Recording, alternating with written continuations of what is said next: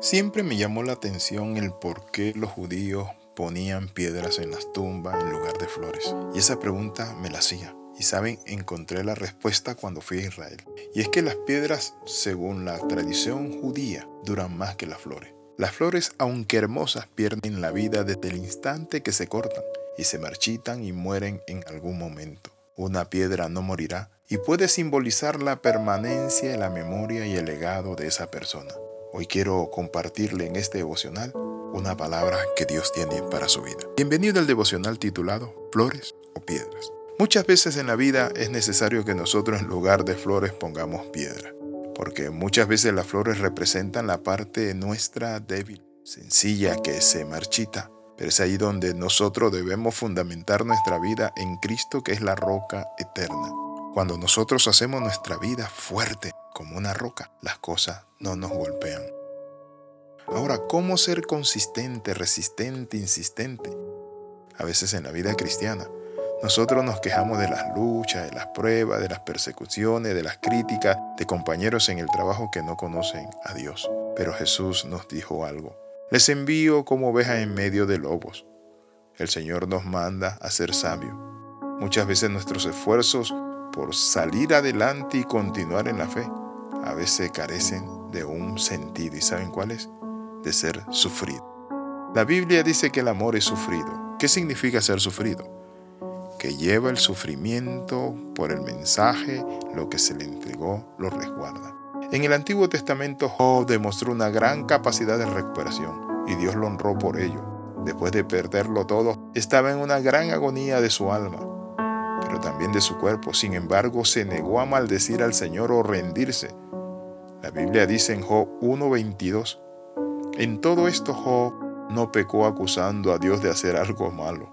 Más tarde, cuando el sufrimiento se intensificó, la esposa de él le aconsejó y le dijo, maldice a Dios y muérete. Pero Job ni siquiera consideraba tal cosa. A pesar de su sufrimiento, Job sabía que Dios estaba en control y le decía, ¿acaso vamos a recibir de Dios solo el bien y no la disciplina no el golpe que nos da la forma, como dijo el poeta judío. Perdóname, Señor, porque arrepentido he comprendido que el dolor es el yunque bendecido donde forma tus manos la realeza. Cuando nosotros, como creyentes en Jesucristo, nos acercamos a Dios, somos sostenidos por el poder de nuestro Padre. Y por lo tanto es naturalmente resistente el hombre de Dios. Soporta, hermano, aguanta las pruebas, soporta las aflicciones, soporta las pruebas como buen soldado de Jesucristo. Estamos presionados por todos lados, pero no aplastados, dijo el apóstol. Perplejo, pero no desesperado. Perseguido, pero no abandonado. Derribado, pero no destruido. Según de Corintios 4, el 8 al 9.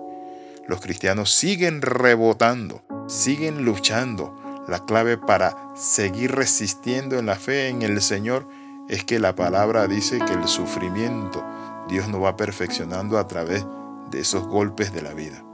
Por eso cuando el Señor le dice hagan una menorá, un candelero de siete brazos, le dijo háganlo de oro puro, pero de una sola pieza y lo van a hacer a punto de martillo. Eso nos habla a nosotros acerca del carácter.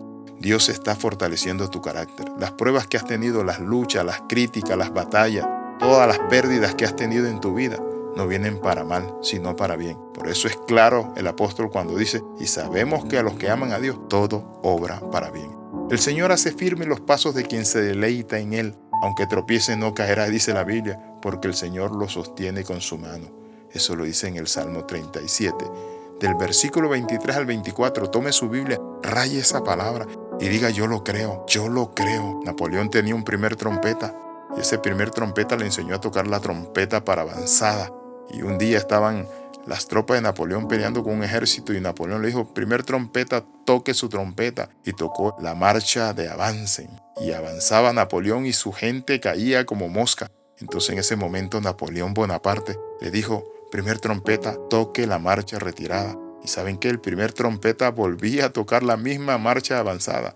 Napoleón se enojó y le dijo, si no toca la de retirada, yo lo voy a mandar a fusilar. Y aquel primer trompeta con lágrimas en los ojos le dijo, mi general, el problema es que usted me enseñó solo una marcha y es la de avanzada. Entonces Napoleón le dijo, no nos queda otra, tóquela. Y en esa batalla Napoleón la ganó. Muchas veces el enemigo quiere que tú toques la marcha retirada, pero tenemos que avanzar. No te detengas en tu fe, no te detengas en ese proyecto, no te detengas en esa empresa que muchas veces se ha quebrado y no has podido llevarla a cabo. No te detengas en ese sueño, en esa meta. Avanza, porque Dios está contigo y conmigo. Oramos, Padre, en el nombre de Jesús de Nazaret, para atrás no retrocedemos, sino que avanzamos de frente, Padre. Creemos en ti, en tu misericordia. Danos fuerza para seguir adelante. Amén y amén. Escriba al más 502 42 45 689. Le saluda el capellán internacional Alexis Ramos. ¿Por qué usamos el título de capellán? ¿Saben por qué? Queremos ir a muchos países donde el título de pastor tiene tope y nos están escuchando en países cerrados al Evangelio